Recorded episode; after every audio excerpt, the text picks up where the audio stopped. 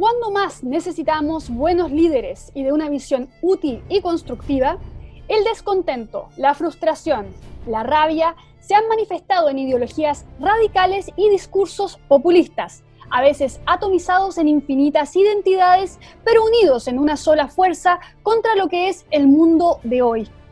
Estas creencias y narrativas pueden llegar incluso a encarnarse en autocracias y movimientos radicales y violentos que promueven la revolución para acabar con lo que llaman el sistema y prometen volver a un pasado idealizado o una especie de mundo desglobalizado que aísle los peligros de la conectividad y el intercambio libre.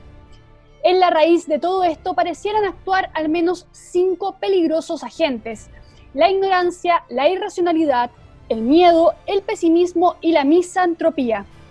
Hoy hablaremos con Rafael Rincón de estos cinco males y qué remedios podrían ayudarnos a enfrentar este mundo volátil, incierto, complejo y ambiguo.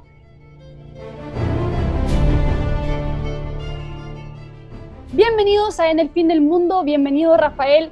¿Cómo estás en esta oportunidad? Hola Sasha, ¿qué tal? ¿Cómo estás? Muy bien por aquí.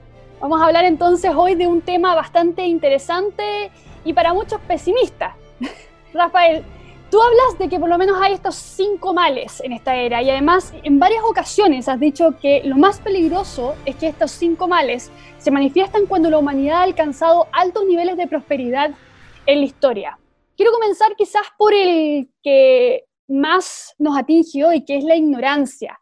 ¿A qué te refieres exactamente con esto? Porque técnicamente vivimos en la era del conocimiento, vivimos en una época donde existe un gran acceso finalmente a la educación al menos básica y media, el analfabetismo también ha, disminuido muchísimo en los últimos 100 años, entonces, ¿por qué hablar o cómo hablar de ignorancia en este mundo que tú también llamas el de mayor prosperidad de la historia? Mira, e, efectivamente Sasha parece muy contradictorio, ¿no? Porque y de hecho, cuando hablo de ignorancia, no me refiero a que haya menos conocimiento e información, porque de hecho hay mucho más. Y no solamente hay mucho más, sino que además hay mucho más acceso y facilidades para obtener ese conocimiento y esa información. Basta que tengamos incluso cualquier computador con conexión a Internet y tenemos eh, entrada a un mundo de conocimientos increíble, ¿no? Y además de eso, efectivamente, ¿no? También vivimos en una sociedad donde más gente va a la escuela, donde más personas este, saben leer, donde hay, como bien decías, ¿no? Más, más alfabetismo y todas estas cosas, ¿no? Así que parece efectivamente contradictorio, pero no me refiero especialmente a ese tipo de, ignorancia. Me, refiero más bien a, una especie de, vamos a decir así, perturbador desconocimiento sobre el estado real del mundo. En parte producto de la falta de preocupación por informarse rigurosamente y también por la acción de sesgos eh, e ideología. Y, te voy a poner un ejemplo, Sasha, ¿no? Toma a cualquier persona en la calle y, pregúntale eh, si la pobreza en el mundo ha aumentado, se ha mantenido o ha disminuido. Pregúntale incluso también por la violencia, por la calidad de vida, etcétera, y vas a obtener una respuesta muy curiosa las personas tienden a pensar que el mundo está muchísimo peor de lo que la evidencia dice, ¿no? Y este caso que te estoy diciendo no es ficticio. De hecho, una, una famosa empresa eh, que hace este tipo de estudios, que se llama Ipsos, hizo hace un tiempo atrás uno sobre los peligros de las percepciones. De hecho, el, estudio era precisamente sobre percepciones, un estudio que data del año 2017, y señala, por ejemplo, que en promedio 52% de las personas piensan que la pobreza, por ejemplo, el caso de la pobreza, ha aumentado, y 28% piensa que se ha mantenido o no sabe. Solamente 20% responde correctamente que la pobreza extrema ha disminuido en el mundo, ¿ves? que es lo que dicen los datos. ¿no? Entonces, casos como este, tú lo llevas a otros asuntos, a otros números, y te vas a encontrar con un panorama muy parecido. ¿no? Así que, fíjate, y ahí viene lo curioso, ¿no? Habiendo tanta información, hoy día basta con revisar los estudios sobre cualquiera de estos temas y nos vamos a encontrar con los números, con la evidencia. Pero sin embargo, la mayor parte de las personas piensa que el mundo está peor de lo que parece, este, o de lo que es, mejor dicho, ¿no? Y, y, es más, esta misma, esta misma encuesta y otros estudios más también le preguntan a las personas qué espera el futuro, cómo va a ser el mundo, y la mayoría de las personas este, piensa que el mundo va a estar muy mal.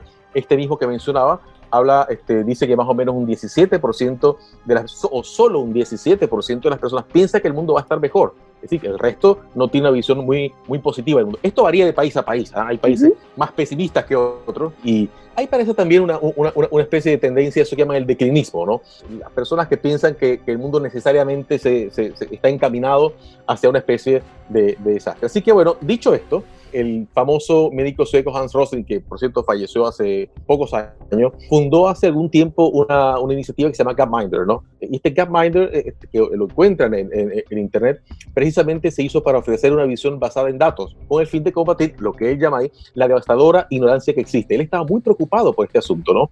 Y, y de, de hecho, por eso no solamente hizo esto, sino escribió un libro que se publicó prácticamente poco después, antes de, después de, de, morir, que se llama Factfulness, donde él revisa una cantidad gigantesca de datos, todos muy positivos sobre el mundo, pero parten de esta, este análisis que él hace. ¿no? Es decir, lamentablemente, la mayor parte de la gente no sabe que estas cosas buenas están sucediendo. Así que, ahora, ¿cuál es el problema de esto? no? Eh, una, pregunta, una pregunta, Rafa, en ese sentido. ¿Es verdad que los países más desarrollados, más prósperos, suelen ser más pesimistas o pensar que el mundo está peor que los países... Mira, eh, eh, efectivamente, en esa misma encuesta aparecen países muy desarrollados, eh, países occidentales, por ejemplo, eh, que son muy pesimistas. Y de hecho, si mal no recuerdo, China, por ejemplo, tiene una visión más, más optimista del mundo que el resto de, de, los países en promedio. ¿no?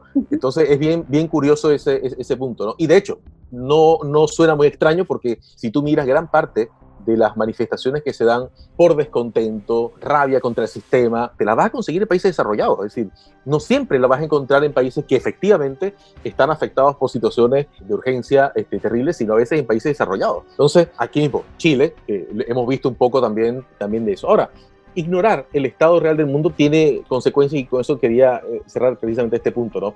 Porque si nosotros tomamos acciones basadas en un diagnóstico y ese diagnóstico es errado, nuestras acciones van a estar condenadas al fracaso. Es decir, si nosotros decimos queremos cambiar esto o hacer estas políticas públicas o queremos hacer esto, pero partimos de un diagnóstico tan errado sobre el mundo, entonces definitivamente no vamos a llegar a nada bien. Imagínate un médico que le receta algo a un paciente para curar un mal que desconoce por completo o del que tiene un diagnóstico completamente deformado. Es decir, esa más o menos para hacer esa, esa comparación es la consecuencia que tiene eh, la ignorancia. Tú también hablas de la irracionalidad ¿Cuál es la, diferencia, según tú, entre ignorancia e irracionalidad? Porque hay mucha gente que piensa que finalmente la irracionalidad es una consecuencia de, la ignorancia.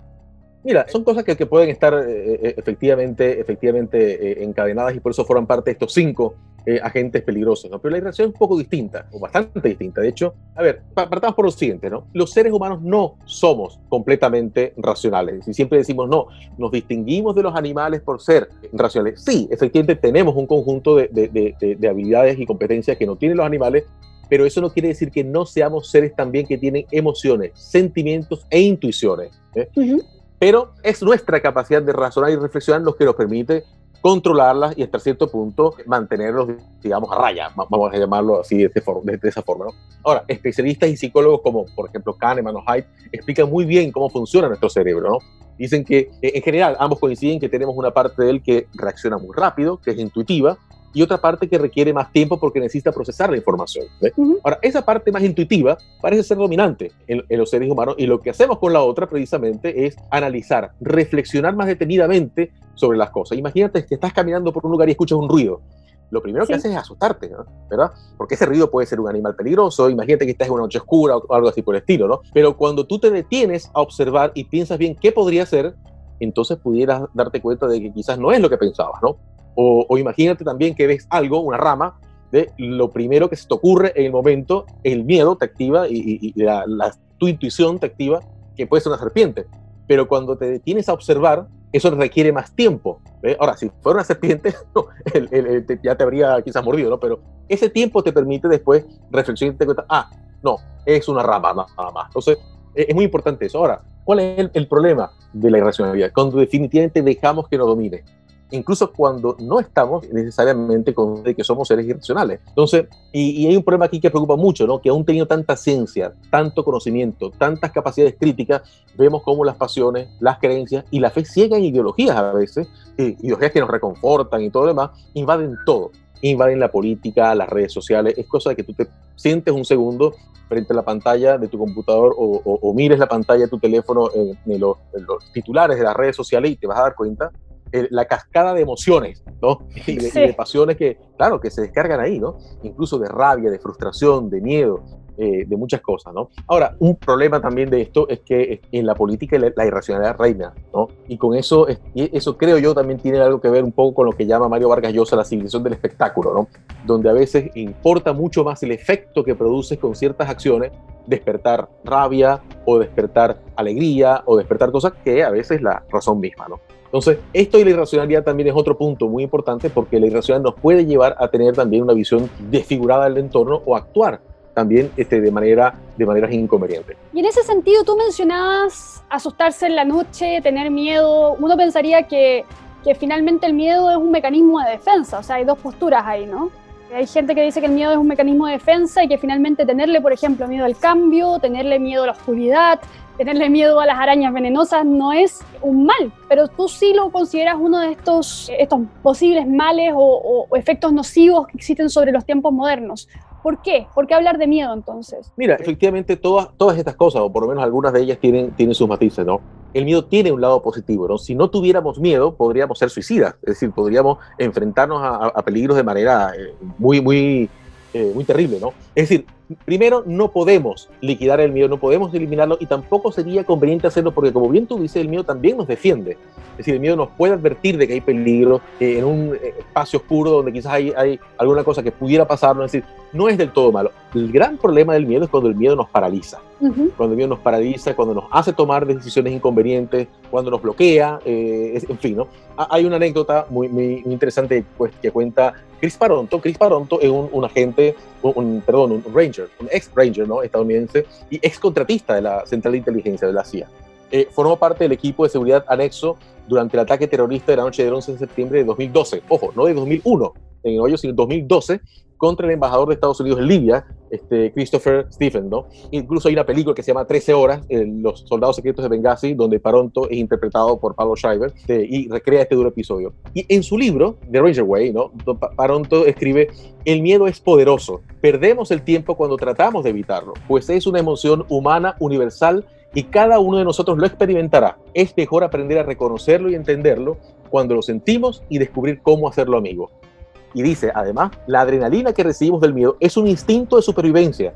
El miedo puede ser una advertencia de que algo anda mal, puede ser el reconocimiento preciso de una situación de riesgo y convertirse en un obstáculo paralizante si no se maneja adecuadamente. Acá está la clave. Cuando no manejamos el miedo adecuadamente, nos puede paralizar, bloquear, tomar decisiones apresuradas, tomar decisiones obviamente incorrectas. Así que ahí es donde está el, el, asunto del problema. Y también cuando el miedo es utilizado, por ejemplo, en la política, es muy peligroso, porque a veces el miedo precisamente es lo que se utiliza para alentar, por ejemplo, los nacionalismos, la xenofobia. Bueno, xenofobia precisamente tiene la, la partícula fobia, que es miedo, ¿no? O puede eh, llevar a estos movimientos a decir, tenemos que detener el mundo, ¿no? Porque se va a acabar, cosas así por el estilo. Entonces, ahí es donde tenemos un, un, un peligro tremendo. Hemos desarrollado, de hecho, yo diría, más o menos tres grandes miedos existenciales, ¿no? Y todos asociados, por ejemplo, a la destrucción de la humanidad. Uno, a una hecatombe nuclear, es decir, a un desastre nuclear que se pueda producir. Dos, a eso que uno pudiera llamar el robocalipsis, ¿no? es decir, que las máquinas, la tecnología tome el control de todo, que los, los, robots nos sometan, etcétera. Eh, o una extinción masiva de la especie por cosas como el cambio climático. ¿no? Ahora, efectivamente, hay algunos de estos peligros que pudieran tener muy justificados, es decir, si pudiéramos producir una hecatombe nuclear, efectivamente tenemos un poder destructivo tremendo con armas nucleares, eso es verdad también eh, eventualmente en algunos momentos ciertas tecnologías se nos podrían salir un poco de control. Pero ¿qué pasa si nos paralizamos? Que no tomamos acciones correctivas, no tomamos las acciones adecuadas. Ahí es donde está precisamente el, gran problema. El miedo no nos va a ayudar en ninguno de esos, ese, miedo paralizante, mejor dicho, no nos va a ayudar en ninguno de esos, en ninguno de esos escenarios, ¿no? Y otra cosa, fíjate que nosotros siempre este programa lo presentamos con, la, con esta idea de que vivimos en un mundo volátil, incierto, complejo y ambiguo. Bueno, esto nos produce ansiedad, inseguridad, esa sensación de vértigo también nos dice algo así como paremos el mundo, ¿no? Que, ya me quiero bajar. Exacto. Es muy, muy peligroso, exactamente. Rafa, entonces en esa misma línea, porque claro, efectivamente el miedo es una cosa que uno termina aceptando o uno se termina enfrentando y entendiendo un poco cuándo es un miedo irracional, tomando también la, el punto anterior, y cuándo es un miedo que uno tiene que poner atención y entender cuáles son los riesgos asociados, ¿no? Pero hay otro elemento que yo creo que entra en todas las cosas que dijimos antes y que es una consecuencia también de esta mirada o perspectiva distorsionada de la realidad y es el pesimismo, ¿no? cuando uno finalmente tiene esta, idea de, como tú decías bien al principio, de que el mundo es más pobre o, no sé, con el calentamiento global en 20 años ya vamos a estar todos muertos, finalmente la consecuencia de todo eso es este sentimiento de pesimismo y ese pesimismo tiene consecuencias finalmente en nuestro actuar, en nuestra forma de ver el mundo, de percibir el mundo y de presentar soluciones. ¿Por qué tú hablas de pesimismo entonces en, esta, en, esta listado, en este listado de males finalmente? Sí, mira, para empezar el pesimismo, si uno lo busca en el diccionario de la Real Academia Española, te vas a encontrar con dos definiciones, ¿no? Una que te dice que es la propensión a ver y juzgar las cosas en su aspecto más desfavorable, y la otra es la que te dice doctrina que insiste en los aspectos negativos de la realidad y el predominio del mal sobre el bien, ¿no? Cuando tú miras esto, el, problema que tienes es que se convierte el pesimismo en algo que te desincentiva. Es decir, bueno, si las cosas están tan mal, uno vamos a tener entonces que destruirlas, por ejemplo, ¿no? Y, y además, si, si igual, eh, eh, por ejemplo, las cosas van a salir mal, si el, miel predomina sobre, si el mal predomina sobre el bien, si estamos condenados a algo, ¿para qué vamos a hacer algo? Entonces el miedo, el, pesimismo tiene esos, esas, esas consecuencias, te desincentiva a tomar acciones, te paraliza, en no es la, parálisis del miedo, no es una parálisis distinta, es, una, es como un desincentivo, ¿para qué voy a hacer esto si igual todo va a salir mal? ¿no? E, ese es un, primer punto. Y lo otro es esa tendencia a ver todo lo desfavorable, te puede llevar a decir en algún momento, bueno, si todo está mal, no debemos conservar nada, entonces debemos acabar con todo. De hecho, de alguna manera, las revoluciones se basan en eso. Por ejemplo, las revoluciones como la, la, revolución comunista, cosas por el estilo. ¿En qué se basaban? En que todo estaba mal y había que arrasar con todo, ¿no? E, esa es una, es una cosa muy peligrosa porque nos puede llevar precisamente a muchos de los logros que hemos tenido en la humanidad, los desconocemos y al desconocerlos, entonces simplemente los despreciamos. O sea, no los valoramos eh, y simplemente pasamos por encima eh, de ellos. Una, una visión fatalista o, o negativa ojo, hay una cosa que es muy importante, ¿no? Porque de pronto uno dice, bueno, entonces seamos optimistas. No, no, es que ese es otro problema. porque eso iba a ir. Puede, claro. Sí, eso te iba a preguntar, porque de repente uno está, es tan optimista que se te termina destruyendo el mundo alrededor y no te das cuenta. Exactamente, sí. El optimismo a veces tiene el mismo problema del pesimismo. El pesimismo te desincentiva de la acción porque la verdad que no hay nada que hacer, porque todo está mal, o te puede llevar a, a tomar acciones destructivas, ¿verdad? Pero en cambio el optimismo, el, el optimismo te puede llevar a pecar de exceso de confianza. Si no, todo va a salir bien, todo va a estar bien, y eso es otro problema también. Pero en este caso, este, en, este caso que estamos hablando del de, pesimismo, estos son los, los, peligros los peligros principales estos que acabo de, mencionar. Y hay una cosa que me llamó la atención también del listado que tú haces de los males, y es el tema de la misantropía. Misantropía como odio al ser humano, ¿no? Me recordó, un, poco, me recordó un poco a los memes que habían al principio de la pandemia donde mostraban las calles de Venecia y decían, nosotros somos el virus o el humano es el virus, ¿no? ¿Hay una tendencia, según tú, entonces, a, odiar a la raza humana siendo humanos? Claro, mira, sí, sí, a ver, ¿qué es la misantropía, no? A ver, muchas, muchas veces hemos escuchado el concepto de filantropía, ¿no? Que es el amor al género humano. Igual, si lo buscamos en el diccionario de la Real Academia Española nos vamos a encontrar con esa definición. La misantropía es lo contrario, es la aversión al trato con otras personas, como lo define la, la Real Academia Española, pero también pudiéramos definirlo precisamente como el desprecio, ¿no? El, no, no sé si el odio es la palabra, pero por lo menos sí desprecio por el género humano. Bueno, sí, a veces odio en realidad, ¿no?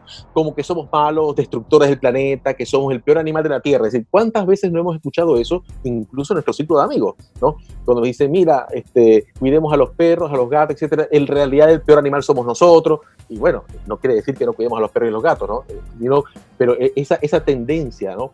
A autoflagelarnos es, realmente terrible, ¿no? Y esto puede tener precisamente expresiones destructivas. Y fíjate que te va a parecer una caricatura, ¿no?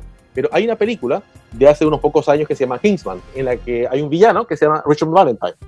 Y este Richard Valentine quería acabar con una parte de la humanidad porque él decía que si somos el virus, es decir, decía, como somos el virus que tiene enfermo el planeta, esta es una especie de, villano ecologista, vamos a llamarlo así, eh, entonces había que acabar con la humanidad para acabar con el virus. Éramos el problema, ese es el asunto, ¿no? Es decir, el, el ser humano como problema y no como parte de la solución. Esa era la, cuestión. Pero este señor era fundamentalmente un misántropo, era una persona que odiaba de alguna manera al, al, al, género humano. Y de hecho, esto que parece una caricatura ha tenido expresiones en la realidad. Hace unos años atrás apareció una organización religiosa que se fundó en 1992 por una reverenda que se llama eh, Chris Corda y el, y pastor King en el área de Boston, Massachusetts, en los Estados Unidos, ¿no? Y esta organización se llama la Iglesia de la Eutanasia y su lema más popular era, y es todavía, salva, salva el planeta, suicídate, ¿no? Entonces, hay de alguna manera algunas corrientes de pensamiento que tienen esta idea de que el ser humano es esencialmente malo, destructivo, miserable.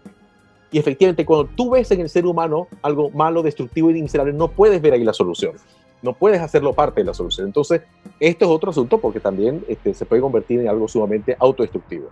Y con todas estas cosas malas que estamos mencionando, ¿no? Y, todo el pesimismo que pareciera levantarse del análisis que, que, tú mismo haces, ¿qué soluciones podríamos presentar o, qué, o cómo se puede contrarrestar estas tendencias? El pesimismo, la misantropía, bueno, la, la ignorancia, la irracionalidad y, todo lo que tú mencionas, ¿no? Que proviene de estas hydrances, se diría en inglés. Mira, no, no es eh, no, es casual la ignorancia de alguna manera haya estado al inicio, ¿no? porque pareciera, pareciera estar la ignorancia, por lo menos en parte, en la, en, la base de todo. ¿no? Ahora, se piensa que la ignorancia se combate con más lectura, con más estudio, pero yo creo que eso no es del todo cierto. De hecho, eh, gran parte de los discursos que escuchamos nosotros, este, que discursos pesimistas o discursos que incluso niegan el estado del mundo tal como está, o discursos, son de personas que han hecho o doctorados, ¿no? O que tienen a veces muchos títulos, que tienen una gran trayectoria intelectual, y eso es increíble, ¿no? y de hecho, también nos fijamos a veces que la oferta ideológica eh, dentro de universidades y escuelas es excesiva, es decir, y la cantidad de libros que promueven estas visiones del mundo también existe. Así que no es por ahí por donde va, por donde va el asunto, ¿no?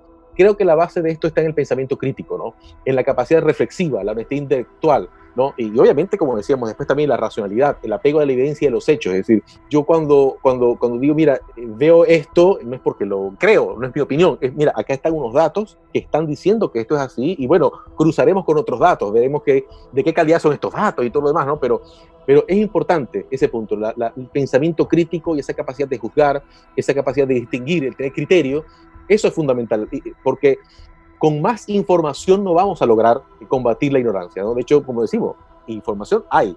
Y mucha de la gente que está promoviendo ciertas teorías está muy informada en términos de que tiene mucha información. Es decir, este, eh, eh, comparte artículos en redes sociales, muchos que probablemente son fake news o noticias falsas, las teorías conspirativas. Imagínate, las teorías conspirativas se basan en la ignorancia. Y se basan, son a veces teorías completamente absurdas. Pero hay información. Y te voy a poner un ejemplo más, el terraplanismo. Esta idea de que la Tierra... Claro, el terraplanismo. Claro, pero el terraplanismo tiene una supuesta, un, una supuesta, un supuesto basamento científico. Es decir, hay tipos que escriben sobre eso y, que y se, se basan en una especie de, entre comillas, ciencia. ¿no? Entonces, no pareciera combatirse con más cantidad de información, si bien la información es importante, sino que la clave está mucho más en el pensamiento, pensamiento crítico. ¿no? La otra cosa que también tenemos que dejar de hacer un culto a las convicciones. Eh, muchas veces decimos, no, es que tal persona actúa por convicciones. Es bueno porque se apega a sus convicciones, pero es que las convicciones a veces pueden ser dogmas. Entonces, yo creo que hay convicciones que son muy importantes, ¿no? Por ejemplo, los valores humanos más esenciales, respetar la vida, la dignidad de las personas, eh, la libertad, etcétera. Pero, por ejemplo, yo no puedo decir tengo convicción en tal o cual sistema porque sí, ¿no? Claro, hay gente que ha, dicen que la, ideología ha pasado a reemplazar la creencia religiosa al final. Pero claro, claro. La gente ya no anda, no anda con la cruz en el cuello, pero sí eh, hay cosas que cree porque las cree y, listo. Y no, hay forma de convencerlos de lo contrario.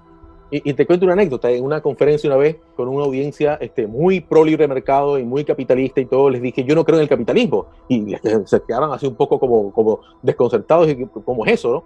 Y porque yo no creo, yo veo que funciona.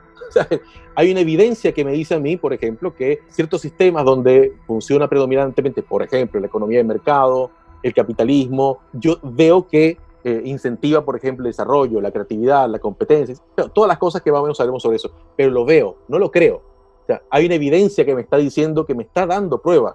Y también me dice que hay ciertos peligros que hay que arreglar, o que hay ciertas cosas que hay que, que, hay que mejorar, o que, que, o que hay ciertas cosas que se pueden salir, de, que no es perfecto incluso. Entonces, es muy importante eh, a veces el reemplazar el, el, verbo creer, ¿no? Por el verbo ver, constatar, observar. Eso creo que es muy, eh, muy importante en esto. Así que... Una de las cosas que me llama entonces la, la, atención de, del liberalismo es eso, que hay mucha gente que va y te pregunta, ¿cuál es la postura liberal de esto? ¿O qué creemos los liberales de esto otro? Cuando realmente el liberalismo es como esas pocas líneas de pensamiento que lo que te hacen es cuestionarte, hacerte preguntarte las cosas e incluso refutar tus propias creencias. Exactamente. Que no pasa tanto en otras ideologías. E, exactamente, y por, eso precisamente uno habla, uno habla de una actitud liberal mucho más que de un credo liberal. Es decir, hay gente, a mí no me gusta por lo menos la expresión o el credo liberal, el ideario liberal, porque a mí me suena religión. ¿eh?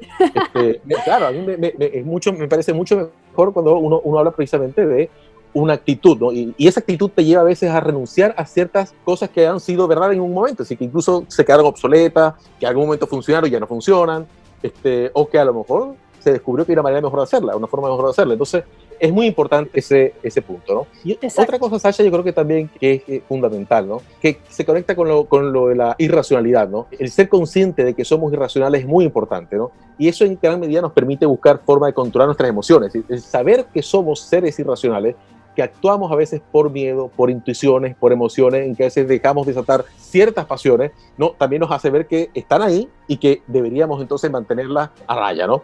Y para eso es muy importante apoyarnos en la razón. Es decir, la reflexión es muy importante, ¿no? Y parte de la reflexión incluye todo lo que hayamos dicho, ¿no? Es decir, el uso de la evidencia, observar los hechos, las miradas calmadas, es decir, e-, eso es muy, muy, muy importante, ¿no? Exacto. No se trata de no sentir tristeza o que no te dé pena ver ciertas situaciones que son a veces desgarradoras, sino entender que son respuestas emocionales a esas situaciones. Y que no debemos dejar que nos nublen la razón. Es ahí donde está, donde está el, el, punto. ¿eh? También habíamos hablado del miedo, y, y, bueno, poco lo que dijimos, ¿no? Es decir, tratar de liquidarnos puede ser incluso hasta peligroso. Es peligroso no tener miedo, sí. de cierta forma, precisamente porque el miedo, como hemos dicho, este, nos protege, ¿no? Pero no podemos dejar que nos paralice o que nos lleve a tomar decisiones apresuradas, impulsivas, equivocadas. La científica famosa eh, Marie Curie decía, debemos eh, conocer más para temer menos. Una gran, eh, un gran antídoto contra el miedo es precisamente conocer más por lo menos saber a qué nos enfrentamos. ¿no? Ahí vamos a saber si es una cosa muy grande y peligrosa o a veces no tanto como quizás creemos. Pero, es importante tener eso, tener eso este, también en mente. ¿no? Y hay otra poco sobre el pesimismo que también lo mencionábamos y, habíamos adelantado algo. ¿no? Quizás el, el, antídoto contra el pesimismo no es el optimismo. Eh, Hans Rosling, que también lo, lo, lo, citamos hace un rato, este, precisamente él decía que él no era este, un optimista, que él era un posibilista porque él lo que hacía era, en base a la razón y en base a la evidencia, entonces veía las posibilidades que tenemos los seres humanos de hacer tales o cuales cosas, ¿no? Eso es fundamental. Es decir, a ver, cuando nos dicen, por ejemplo, ah, mire, estamos en la pandemia y esto nos dice que el mundo se va a acabar, qué sé yo, ver, pero hemos pasado por otras pandemias. No solamente hemos pasado, sino que ya demostramos que pudimos superarla. El ser humano ese ser humano que no sabía hacer ni siquiera fuego y que hoy es capaz de hacer inteligencia artificial, de viajar al espacio, ha demostrado un potencial para resolver problemas inmensos. Es decir, es, eso es lo que uno pudiera llamar posibilismo, es decir, es lo que nos dice tenemos el potencial y las capacidades para poder hacer esto. Tiene que ocurrir, va a ocurrir, es que eso va a depender de nosotros. Pero eso se sale un poco del carril entonces del pesimismo, el pesimismo ese que quizás nos dice que no hay nada que hacer, que está todo perdido, y tampoco del optimismo que dice todo va a salir bien, no nos preocupemos para nada. No, hagamos nada. Hay que, claro, hay que preocuparse a veces, ¿no? Efectivamente, a veces hay que tomar, a veces hay que tener este, eh, digamos, conciencia de que algo está mal o cosas por el estilo, pero entonces en las posibilidades que tenemos que de resolverla, este, incluso hay una persona que hacía una comparación y decía, no es cuestión de ver el vaso medio vacío o medio lleno, es también de ver cómo puede estar el vaso. Entonces, es eso un poco lo que tiene esta, esta idea del, del, posibilismo, ¿no? Creo que también importante el, saber que vivimos en la época de mayor prosperidad de la humanidad, ¿no? en la que ha acumulado la mayor cantidad de soluciones para la vida humana, nos pone en nuestras manos un conjunto de herramientas infinitas que nos van a permitir resolver muchos problemas. Y bueno, sobre la, la, misantropía, ese es otro punto que también eh, decíamos, creo que valorar al ser humano es fundamental. Somos seres imperfectos, es decir, sí tenemos a veces nubes negras, sí hacemos a veces cosas malas, sí hemos tenido tiranos, sí hemos cometido barbarie, hemos hecho genocidio, sí, y también hemos hecho muchas cosas buenas. Ese es el punto. Y también tenemos gente que está teniendo un impacto muy positivo, también tenemos líderes muy buenos, también tenemos personas que han estado trabajando por soluciones para resolver problemas sociales increíbles. Entonces, hay una cuestión ahí fundamental que es también valorar estas cosas, ¿no? Hay una frase que me gusta de San Agustín de Hipona que dice textualmente, el hombre vive maravillándose de la altura de las montañas, de las enormes olas del mar, de las fuertes corrientes de los ríos, de los vastos océanos o de las órbitas de las estrellas, pero descuida el maravillarse de sí mismo. Creo que es una frase que a veces dice mucho de lo que el ser humano también puede hacer de bien o que sugiere por lo menos eso. ¿eh? Entonces creo que ahí tenemos un conjunto de cosas que yo creo que nos pueden por lo menos ayudar un poco a mitigar los efectos de estos cinco mares de nuestra era. Totalmente, Rafael, creo que, que todas son lecciones muy importantes y, y, además creo que lo que tú dijiste al final es clave, que no caer en el pesimismo no significa ser ingenuo o u optimista de manera ciega, sino que entender las cosas como son finalmente, que hay cosas que han mejorado, hay cosas que quizás han empeorado, si pensamos en el calentamiento global, la temperatura del mundo, por ejemplo, la sequía, etcétera. Son cosas que no han, han empeorado, objetivamente han empeorado, y hay cosas que han mejorado, como las que tú mencionabas al principio, ¿no? Muchas gracias, Rafa, por la conversación. Eh, ha sido muy interesante. Yo creo que es un tema que nos da para conversar también de, de, cada punto en específico en algún momento en este programa. Y, por supuesto, nos vemos en un par de semanas en un nuevo episodio de En el fin del mundo. Que tengas una gran semana y a todos los que nos están escuchando también disfruten de estos primeros días de verano. Muchas gracias, Sasha. Muchas gracias a toda nuestra audiencia y nos vemos en el próximo episodio.